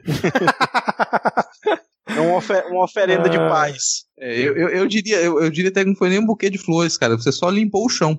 eu só vou limpar o chão, pelo menos. vou dar, vou dar descarga, sabe? Pô, pô, cara, tá, vou dar descarga e jogar um, um bom ar. Pelo menos essa é a saída do, do Weintraub para mim significa isso. Pelo menos deram descarga e jogaram um bom ar. Aí você ficou aquela sensação de que alguém cagou no eucalipto. Agora falando, falando em cagar também, eu lembrei do general Heleno é, desmentindo o Bolsonaro, falando que ele não teve dificuldade para trocar a equipe de segurança. Tu, vocês viram essa, cara? Indo contra o que ele tinha falado anteriormente. Uhum. que pariu, cara. Enfim, mais alguma coisa? Ou o Diego pode falar da, da terra dele aí que tá movimentado ultimamente? Vamos lá, manda ver. Então, para você que assistiu a reunião ministerial famosa né, se você ainda não ouviu os três episódios especiais do Medo e Delírio sobre a reunião, ouça. Mas o, o Salles disse que era para aproveitar a pandemia para passar a boiada e o Paulo Guedes concordou e está fazendo. Então, essa semana foi anunciado mais um programa de desligamento voluntário na Petrobras né, dessa vez na Transpetro, que é a, a, parte de transporte da Petrobras, já tinha sido feitos outros dois né, é, no, no, ao longo desse ano, com foco aí na parte executiva da, da empresa, por assim dizer, né? Porque, para quem não sabe o que é um programa de, de, de, demissão voluntária, quando você é um servidor público que tem estabilidade, mas aí o governo te paga para você sair do seu emprego. Você recebe lá uma, uma indenização que é boa, né, diga-se de passagem, para você perder sua estabilidade e sair do emprego. Isso é caminho para quê? Para terceirizar, né, para para vender e aí, é, o louco é que o governo está fazendo isso antes, né? Porque às vezes você, quando você vai terceirizar, quando foi terceirizar a Eletrobras aqui na Amazonas Energia, quem teve que, quem teve que pagar, que indenizar os funcionários foi a empresa que comprou. Mas o Paulo Guedes ele é tão bonzinho, tão bonzinho, que ele já está indenizando antes, que é para diminuir os custos, para poder vender aí a Petrobras com um precinho mais camarada além desses três programas de demissão voluntária que já estão rolando no, na Petrobras, eles também estão anunciando que estão deixando alguns campos. Então aqui no Amazonas tem um campo de gás natural, né, no município de Coari e Tefé, E a Petrobras já lançou lá no seu site um, um teaser, né, que é como chama a etapa de divulgação da oportunidade, referente à venda da totalidade da sua participação nas sete concessões de produção terrestre localizadas aqui na bacia do Solimões, no estado do Amazonas. Ou seja, esses municípios aí que. Eu vou fazer um, um recap rápido aqui. Né? Quando descobriram lá esse. É o, chama Urucu, o campo de exploração lá. Foi um Deus nos acuda aqui no Amazonas, né? A corrida do ouro, todo mundo teve. Foi feito um gasoduto do, de lá, trazendo para Manaus, que serve para pouquíssima coisa. Mas, em, em geral, ajudou porque a, apesar de ter uma, uma hidrelétrica aqui no município vizinho a Manaus, a cidade funciona basicamente por termoelétrica a gás. Né? Essa energia aí serve basicamente para isso. E aí tá passando a boiada na Petrobras, né? Não é, é, esses casos aqui foi o primeiro. E aí qual é a desculpa? A desculpa é que a Petrobras vai focar só em exploração em águas profundas que realmente é o que a Petrobras sempre foi pioneira no mundo, né? Para quem não sabe, quem desenvolveu a tecnologia, a tecnologia de exploração do pré-sal foi a Petrobras. Mas a partir de agora a Petrobras vai desenvolver mais porra nenhuma, porque tá, tá vendendo, tá demitindo o corpo técnico, tá demitindo o seu. e tá abandonando as explorações aqui no país. E aí eu pergunto para vocês aí, a diferença de ter uma empresa estatal explorando petróleo na Amazônia para a diferença de ter a ExxonMobil ou a British Petroleum ou a Shell explorando petróleo na Amazônia. É, primeiro ponto, né? Você vai dizer que a Petrobras está saindo da exploração e sem lucro nenhum porque ela vai entregar, né? Então, para mim essa é a primeira diferença. Assim, você já, o processo de exploração já seria complicado, mas a Petrobras ainda tem uma responsabilidade com o território brasileiro como empresa estatal que uma empresa estrangeira não vai ter. E isso me parece muito uma, um, um jogo de, de compensação diante das últimas críticas que a gente teve com relação à área ambiental, de opa, peraí, a gente está. O Ministério do Meio Ambiente está pecando com relação à Amazônia, mas que tal então se para vocês, investidores, resolverem baixar essa crítica, a gente entregar um pouco da, da exploração da Amazônia para vocês. A gente entrega a exploração da Amazônia e vocês não se importam tanto com o modo como a gente tem lidado com política ambiental. E aí tem uma outra, uma outra questão nisso que quando você vai. É, é relativamente recente essa, essa exploração aqui. Né? Foi tudo no, durante o, o primeiro governo Lula que coincidiu com os governos do Eduardo Braga que foi quando foi descoberto, foi feita toda a exploração. Ou seja, esse campo ele está querendo começar a dar lucro agora, porque é muito caro você implantar um negócio desse. E aí você pega, faz a Petrobras pagar por todo o custo de implantação, e aí quando já vai começar a dar lucro, você vende. A preço de banana é, é não tem nem vergonha, sabe? A galera não faz nem questão de, de esconder. É triste. É tipo que, vamos, vamos você vai lembrar direito disso, mas é mais ou menos uma situação como quando o, o Fernando Henrique privatizou a Vale também, né?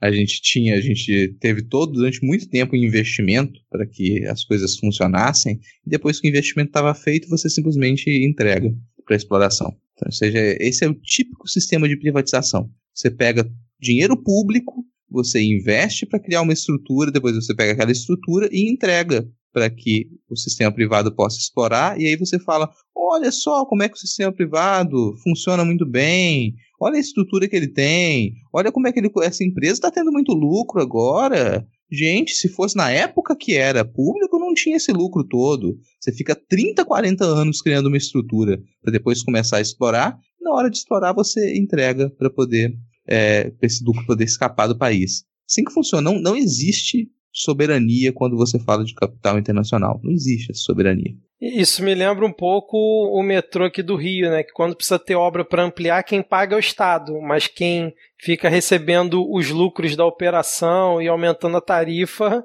é a concessionária, né? E é fácil, né, cara? Quando precisa comprar trem novo também. Vai lá o Estado e banca tudo. É, vou, uma, uma última pedra que eu vou cantar aqui em cima disso. Vocês perceberam pela fala do Diego que ele, durante esse discurso todo, ele, ele não falou do Salles, falou sempre do Guedes. Isso denota um movimento que ele, ele tem acontecido depois dessas críticas dos investidores internacionais à política ambiental brasileira de afastar o Salles e evidenciar decisões que elas não precisam da palavra do, do Ministério do Meio Ambiente, mas que tocam a área do Ministério do Meio Ambiente, porque a gente está falando de exploração do território nacional, dos recursos naturais brasileiros. Então você tira a palavra do Salles ali para que ele não fique em cena. Eu vou, eu cantar a pedra do, que a gente achou que isso não ia acontecer, mas eu acredito que nos próximos meses, talvez não dure até antes, a gente vai ter duas saídas do governo que elas eram, não eram, talvez não fossem esperadas tão recentemente. Talvez a gente acreditasse que ficasse até o final. Que é o For Chanceler e depois o Salles. Eu acredito que os dois eles vão ser limados do governo muito em breve. Cair no colo do Centrão? Cara, talvez, assim. O, é. o For Chanceler, ele já estava já, já tá silenciado faz um tempo, já está perdendo aderência e já tem conversas para que ele seja retirado.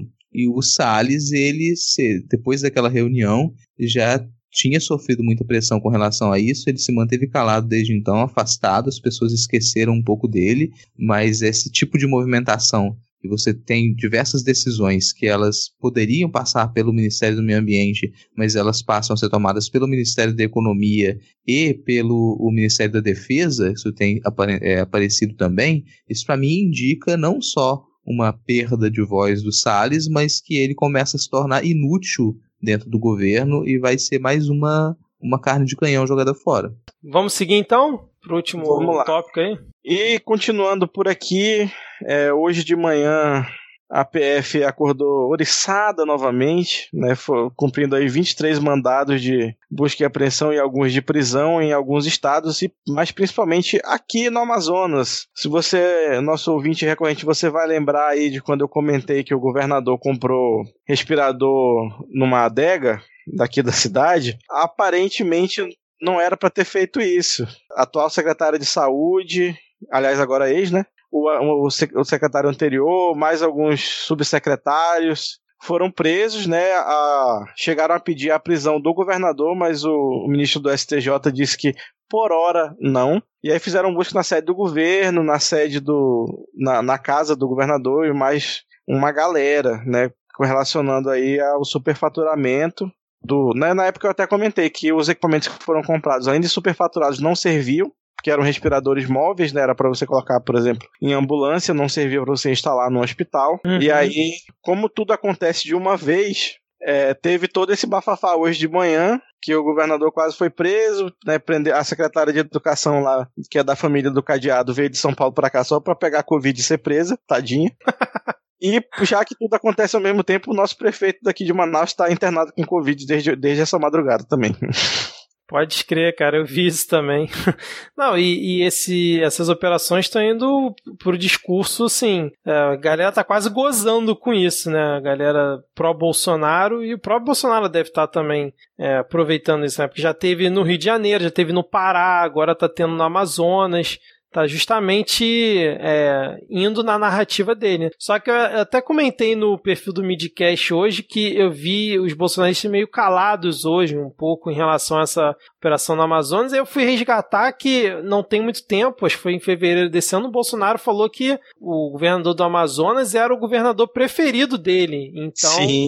Eu acho que a galera também pegou um pouco devagar por conta disso, né? Exatamente, era o queridinho do Bolsonaro, foi eleito 100% surfando a onda bolsonarista, né? Pra quem não sabe, o, atual governador do Amazonas, Wilson Lima, ele tinha um programa daquele estilo da Atena na TV, uma TV local aqui e foi eleito único e exclusivamente por isso e surfando a onda do bolsonarismo, né? Aí chega a relembrar um caso anterior do, do, do governador José Melo, que foi preso também por desvios na saúde na Operação Maus Caminhos que é, é basicamente quando entra alguém que é meio Zé Ninguém para ser governador daqui, logo dá merda porque tem muita gente muito grande trabalhando para derrubar. Né, aí o, Wilson Lima foi eleito aí por cima de Amazonino Mendes, de Eduardo Braga. Né, se você não, não tá aí no meio dessa oligarquia, ou você aprende a roubar com o PSDB, ou então você vai preso. é isso então, fechamos aqui o bloco. Mais algum comentário? Acho que é isto. Bom, agora então que a gente está chegando aqui no final do episódio, antes da gente começar aqui com as dicas culturais, vamos para o momento Vira Casacas, onde mandamos salves, beijos e abraços para os ouvintes. Espero que os ouvintes tenham ficado aqui até o final para escutar. Quem por acaso não quiser escutar, um abraço até semana que vem, ou então fica aí para escutar as dicas culturais, né? Então vou mandar aqui os nossos salves, obviamente respeitando a distância segura de um metro e meio. Vou começar aqui pelo Lucas Plancos, que pediu um salve para sua chefa, arroba Tetaíris33, segundo ele, presidenta do Direito Acadêmico de Biologia da UFMA, do diretório, né? Diretório Acadêmico de Biologia da UFMA, que eu acredito seja a Universidade Federal do Maranhão, né? E fica aqui um salve para queridíssima Lígia Duque, que ela pediu um salve não só para ela, mas para sua mãe, a dona Sônia Duque, que segundo a Lígia ama o Midcast, fica a semana toda ouvindo o noticiário e dizendo: Eita, será que os meninos vão falar disso lá no podcast? Eita, já pensou os meninos fazendo chacota daquilo lá? E segundo ela, a dona Sônia Duque já tá íntima nossa, chamando a gente de menino pra lá, pra cá. Então fica uhum. aqui um salve, um abraço pra, pra ambas e muito obrigado, Lígia, também pela, pelo feedback que ela mandou pra gente lá no Twitter. A gente ficou muito aqui lisonjeado com todas as palavras que você mandou aí pra gente. Muito obrigado aí pela, pela consideração e por por nos aturar aqui esse tempo todo. A Lívia Santos pediu aí um salve pra gente e pro arroba Psipiens para ele conhecer o podcast mais legal da podosfera, que somos nós, no caso. O excelentíssimo senhor doutor Dr. of Carlos Chase Denis Almeida marcou aqui o Pedro Oliveira e pediu um salve para a galera do Terceirão da Pandemia que ele dá aula e dizer que uma hora isso tudo passa e dizer que isso é uma promessa do Denis, né? Isso não, não necessariamente reflete as opiniões do Midcast ou de seus patrocinadores. e um salve pra gente também, beijo, Denis. O André Escobar, rapaz, que fez todo aquele bafafá, nunca mais mandou uma poesia, nunca mais apareceu aqui, mas dessa vez pediu aí um salve especial para ele para a varoa ungida, arroba É tipo isso. A presidenta autoproclamada do Vale, para não fugir do corriqueiro, pediu não apenas um salve, mas o um beijo coletivo molhado para ela e para a sua digníssima Dayana Farias. E um beijo vai em 3, 2, 1. Hum. Ou Adrian Lemos quis dar uma despertinho, mas não valeu. Estamos de olho aí, viu? Hum. é, vou continuar aqui com o jornal Ataque. O jornal Ataque pediu um salve para Jair Me Arrependi. Saudades, Jair, de gravar aqui com a gente. Nosso Ela querido. Voltou recentemente aí pro Twitter, né? Voltou, vida longa. E, e volte para gravar com a gente também. O, o Flávio Alan, ele pediu um salve pro arroba eu vou, eu, eu vou é, ler como ele pediu, tá, gente? O Flávio Alan pediu um salve pro arroba galo de luta, cachorro louco, correria na luta por melhores condições pros motoca de app, hashtag break dos apps, todo mundo aí apoiando. Além disso, o Flávio Alan pediu um parabéns especial porque ele completa 40 aninhos de vida louca. Então vamos cantar aquele parabéns esperto pro Flávio Alan. Parabéns, parabéns, pra você parabéns nessa data querida. Você, felicidade. Muitos anos de vida. É Big, é Big. Eu. Parabéns. e agora aqui tem mais, tem mais dois pedidos de salve. O nosso querido establishment. O establishment pediu, perguntou se daria para pedir um salve pro, pro Cachorro Augusto, o Augusto Bolsonaro. Só que, como o nome dele não é esse, né? Que dá para mandar um salve pro lindo dos Zeus, que depois de uma experiência traumática de abdução, já está de volta no amoroso seio de sua família. Quem acompanhou aí a luta do, do Cachorro Zeus, né? Agora já está em segurança. E o último salve que, que eu vou pedir aqui, ele foi pedido pela Fabiana Pedroni, que é lá do Não Pode Tocar, ela pediu um salve para Nori. A Nori é a irmã do Tiwi. E a Nori ela tá muito feliz pelo Zeus ter sido agora sim resgatado depois de ter sido sequestrado pela primeira dama. E a Nori, ela, ela também é de raça e ela sabe que tem muita gente por aí querendo sequestrar. Então, força Zeus, força o ícone. Nossa, cara, acho que sequestrar é uma palavra tão forte, cara. Abdução é sequestro, cara. É a mesma coisa, é o mesmo sentido da palavra. Eu, inclusive, eu tinha colocado sequestro no primeiro, mudei pra abdução pra dar uma suavizada.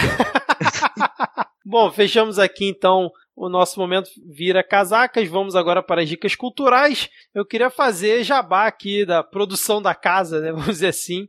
Queria indicar o Segue o Fio número 63 que é a ascensão da isca Jair Bolsonaro, que é uma thread lá do Marlos Apios, com narração do Pensador Louco. Ela foi publicada no, dia, no último dia 24 e ela faz justamente uma análise né, em perspectiva sobre o momento que o Jair Bolsonaro meio que virou um fenômeno eleitoral lá em meados de 2014. Vale muito a pena escutar e segue o fio, porque você vai relembrando passo a passo de quando foi essa isca lançada aí na época pelo PP, que acabou ocasionando todo esse terror que a gente está vivendo. Começou muito em parte por lá também, nessa época. E queria indicar o episódio número 2 do formato aqui do Midcast, Vozes Pretas, com a cantora e compositora Lohane Mariano. Ela apresenta um pouco lá do trabalho dela nesse formato que é exclusivo para pessoas negras que queiram apresentar o seu conteúdo, seja ele qual for. Esse formato é livre, então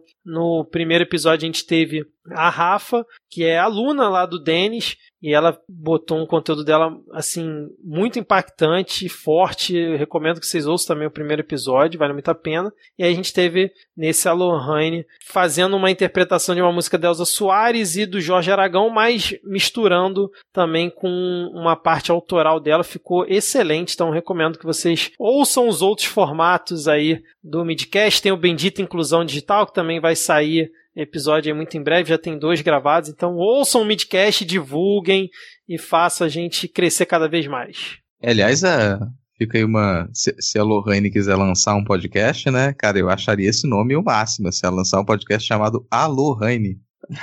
Nossa. Pensa na possibilidade, senhora. gente. Olha só. Marketing Caraca. de primeira qualidade aqui. Meu Deus.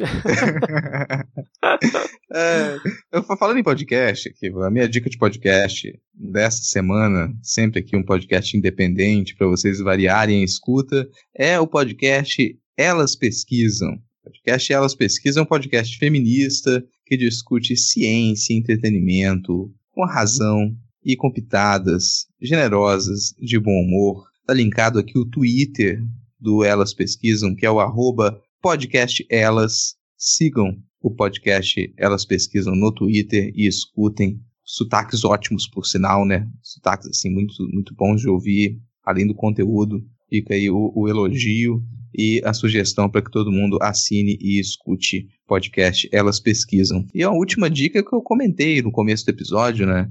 É, acho que vale a, a, leitura do O Tacão de Ferro, do Jack London, que é esse clássico marxista. O livro é lá de 1907. Então, assim, não é aquele tipo de prosa que você fala, nossa, a prosa é super fluida, vou me dar super bem com ela. E ele é até muito didático. Mas acho que vale para quem quer uma, uma leitura que seja didática com relação ao que são, o que é a luta de classes e quais os problemas básicos que a gente tem dentro da teoria marxista, vai encontrar ali no Tacão de Ferro, diálogos que eles explicam pra gente muito bem e situações que demonstram como que essa luta de, luta de classes ela é inevitável, ela acontece dentro desse sistema. O livro ele tem alguns probleminhas, é claro, óbvio que um livro de 1907 vai ter alguns probleminhas e, e, e outros problemões também. Então já fica esse aviso para quem for ler, ele tem partes muito didáticas, ele é interessante para quem quer se aproximar dos princípios básicos ali de uma teoria marxista, mas você vai ter que, que já estar tá consciente de que ele tem trechos extremamente sexistas, ele tem uma, uma estrutura problemática nesse sentido, em alguns aspectos também, mas ainda não, não, a gente não deve descartar a leitura. E é, acho que é isso. Por hoje só duas dicas já, já é suficiente. Diego trouxe o que pra gente hoje? Eu trouxe uma dica velha aqui, mas que é muito bom. Eu parei para rever esses dias o, o desenho A Lenda de Korra, que é o, a continuação do Avatar A Lenda de Aang, mas é em questão de desenvolvimento de personagem é muito mais complexo, mais bem feito. Os dois são sensacionais, né? São animes muito bons, então eu super recomendo. A segunda e a, a, terceira e a quarta temporadas tem no, no Amazon Prime. A primeira e a segunda não tem, não sei porquê, mas aí você consegue. Um caminhão passa por aí, derruba. É fácil de achar. E por último, trazer aqui a, a dica lá dos alunos do Denis, né? Que fizeram o perfil no Instagram de alunos para estudantes, onde eles estão dando aí dicas de conteúdo para quem quer estudar para o Enem e não tem um MacBook em casa. Bela lembrança, Diego. Ele tinha comentado comigo também, eu simplesmente esqueci, acho que no último episódio. Muito boa lembrança, cara. Excelente perfil. É, mais uma vez, estão de parabéns os alunos do Denis, cara. É isso. Então, se você chegou aqui até o final e curtiu esse episódio, como eu já falei agora há pouco, compartilhe ele, faça a palavra do Midcast chegarem mais pessoas. Além disso, ajuda demais se você avaliar a gente lá na Apple Store ou no aplicativo que você utiliza. E se você por acaso não escuta o Midcast pelo Spotify, mas tem conta no Spotify, vai lá e segue a gente, porque quanto mais gente seguindo a gente lá no Spotify, isso também ajuda na visibilidade lá, beleza? É, e se você quiser ajudar a gente aqui a pagar a nossa hospedagem, incentivar o nosso trabalho de produção, você pode colaborar mensalmente com dois ou cinco reais lá pelo PicPay ou pelo Padrim. É só baixar, no caso do PicPay, o aplicativo na Apple Store ou na Play Store, procura por Midcast e assina um dos nossos planos. E no Padrim, é no endereço padrim.com.br barra midcast. Caso você não tenha cartão ou queira pagar via boleto, é por esse caminho. Beleza? Diego, Rodrigo, valeu, hein? A gente ia fazer um episódio um pouco mais curto, mas lá vai quase duas horas de novo essa semana. Abraço. Ah, corta aí a maioria das coisas que a gente fala, que a maioria das coisas que a gente fala não serve pra nada. A gente pode, pode cortar à vontade. Ó, boa semana pra vocês aí, bom fim de semana. Ai, ai. Sobrevivam. Valeu, tchau, tchau.